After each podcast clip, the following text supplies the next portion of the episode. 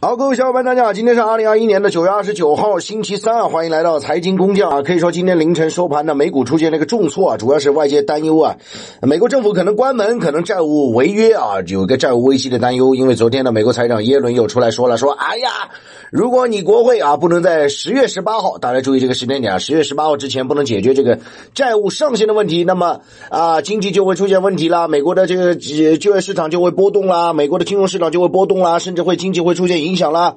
美国的这个债务危机啊，我的一些思考啊，第一个我要讲的就是说，债务危机啊，我觉得大家要看到啊，呃，现在是个什么情况呢？债务上限啊，它是一条红线，大家就以这样想，就美国国会给美国政府制定一条红线，就是呢，你为了发展任何东西也好，你要采取什么刺激政策也好，那你去发国债，你让财政部去发国债，美国财政部去发国债，那总归不可能无底线吧？那先给你画一条线啊，所谓的就叫。债务上限啊，然后你慢慢临近这个上限的时候，是不是你的这个借钱的权利就用完了？那么你要借钱，你要还的呀。那如果你不让我突破，我就这个呃，怎么去还旧债呢？大家明白我意思吗就借新债还旧债？这里面有个时间差了。为什么要不断提高上限呢？就这个道理啊，就是你如果不用新债去还旧债的话，你会跟不上庞氏骗局这样啊，就是不断的去借，然后借的新的去还。旧的啊，然后把这个债务上限去逐步的提高，所以说这个债务上限为什么要提高，就是这个道理。现在在美国，它还有一种新的处理方式，就是说叫暂停债务上限生效啊。很多人一听什么意思呢？就刚刚我们谈的就是说，你把债务上限给提升，说白了就是你能够借多少，我把额度放大了，信贷额度放大了，就简单讲这么理解。那么暂停这个债务上限的生效呢，这个封顶这个事儿啊。啊，咱们先往后谈，先暂时的往后推。那往后推是什么意思？就你在这个时间段，好家伙，我不生效了。而不生效是什么意思呢？就是你怎么玩就来啊，呃，你想借多少就借多少啊。这就等于什么呢？我举个例子，如果说某个信贷的产品跟你说，哎，你现在的这个信贷额度啊，呃，本来说给你这点啊，咱们先不谈这个额度了，你先借吧。就说白了，就是让你爽快了。暂停债务上限的生效，实际上就是往后拖，让你在这个时间点当中，你进一步的去举债。国会方面的态度也非常清楚啊。一个呢，就希望啊，共和党想把这个球踢给民主党，说：“哎，你这个债务上限啊，甭管你提高也好，甭管你这个推迟生效也好，你自己做决定，好吧？”你自己自己推啊，反正你债务欠多了，跟我也没关系，是你造成的，到时候把球又踢过去啊。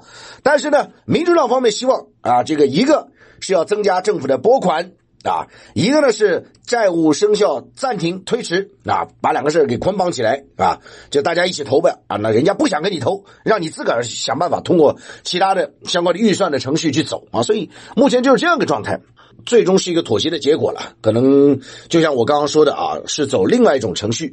我的一个判断，因为不管现在从美国财长耶伦表态，还是从美国的这个民主党啊一些大佬，我认为最终会以这个方式啊。但这前期还是需要一些他们去博弈了，所以这就是为什么美国政府老是要面临这种关门呐，或者是债务危机啊。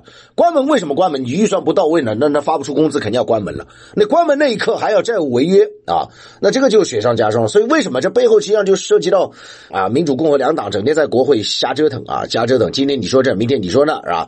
推进不了。二方面呢，你说一，他说二啊，天天没没个啥的，呃，资本市场也跟着揪心。前期就是十月十八号之前可能会有一些，可能会有一些波折啊，呃，但是我认为最终还是会由呃民主党方面来走另外一种程序化的一个方式来进行一个暂停债务生效啊，我觉得大概率是这样，但是不代表说你在十月十八号之前，全球的资本市场美股方面没有回调的风险哦。第二点，我要跟大家聊聊，就是说历史上美国怎么处理这个债务上限这个问题。我觉得从商业财经这个角度，今天跟大家谈一谈，就是说我们刚刚跟大家提到这个债务上限啊，就这个红线的额度啊，其实呃，自第二次世界大战以来啊，美国已经调了，把它上调啊，这个不断拉拉拉拉拉拉拉啊，已经上调了大概九十多次啊，距离一百次也就差个两三次了吧。那么。不断的上调，就是不断的增加它的一个借债的额度，但是这两年呢，它不把这个线给拉上去了。现在这条线呢是给他设个上限，就是说你的借债的上限是二十八点五万亿美元，很清楚，就是说现在的这个债务的上限是远超 GDP 美国 GDP 了啊。那么现在呢，在这两年当中啊，他不去提高债务上限，就是有点像，虽然他不想大水漫灌，但实际上他在大水漫灌。比如说你这个几万亿、那个几万亿美元的财政计划，那你钱最终往哪出呢？你如果不提高债务上限，那么很多的项目钱从哪里来？所以这两年呢，他们开始就进行一个所谓我刚刚讲的，就暂停债务上限的生效，就是尽量往后拖、往后拖、往后拖、往后拖，拖到哪一天算哪一天了，到时候就是借债了。啊，所以美元霸权在某种程度上就是这样，就我欠了多，我再发发新债，我继续印钞票，我欠了多，我再发钞票，所以这就形成一个恶性循环。为什么现在全世界你可以看到？欧洲的煤价创十三年新高，欧洲的天然气创新高，包括最近我认为四季度原油价格可能又往上走，在国际层面，大宗的价格、房价，欧美的市场也是如此啊。那美元这样利用这样的霸权，不断的啊，这个要么是提高债务上限，要么是暂缓。债务上限的生效，不断的去发债，不断的去印钞票，这样的恶性循环，最终收割什么？收割全世界韭菜。所以这就是为什么越来越多的国家在去美元化，就是这个道理。因为他完全不负责任的，他就管他发债，债务上限啊，要么就拉上去，要么就往后推，就这样。实际上这就是什么？把美国的一些目前的债务的困境转嫁给全世界啊，各位朋友。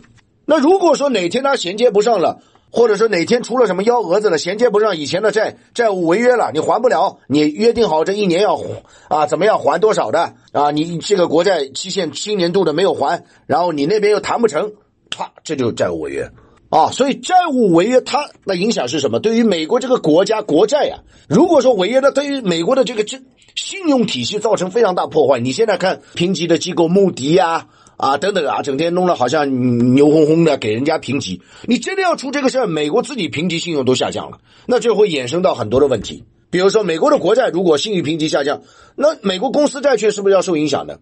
美国的上市公司是不是要受影响的？你财政支出也不能保证啊。美债违约这个事情哦，为什么就说很重要？那因为一旦违约的话，它可能是一个信用体系衍生的很多的问题。那最后我要谈一谈，就说，嗯，目前的我对于资本市场这样的看法，我认为在目前这个态势下呢，呃，四季度我觉得还是还是需要大家有一丝丝的谨慎啊。总的来讲，我的看法是，全球股市绝大部分的地方都是处于一个比较高位的状态。我不能说绝对高位，因为没人能讲得准。但是说在高位的状态之下，如果说出现百分之十的指数回调，我认为这完全都是有可能的。那么这肯定会波及到全球范围，所以在这样的背景下，我觉得大家对于投资来讲啊，你一定要选择一些有题材性的。那么现在实际上从中长线的角度来讲，清洁能源一定要看到。但是呢，这清洁能源我们之前也反复跟大家讲过，我说钢铁产业啊，最近要规避掉了啊，我我上上是喊要规避掉，好像上上周多一点啊，钢铁股最近一路的大跌。那接下去，我认为四季度原油可能会还有一一波上升的行情啊。还有呢，就是说在清洁能源方面，我没跟大家讲啊，由于煤炭的上涨，火电发力一定要规避掉，因为很多火电发力公司都在股价狂拉，这实际上是非常不好的。那回落回落的力度也非常大，你可以看到这两天的火力的发电的公司啊，这个实际上它发电是亏的了。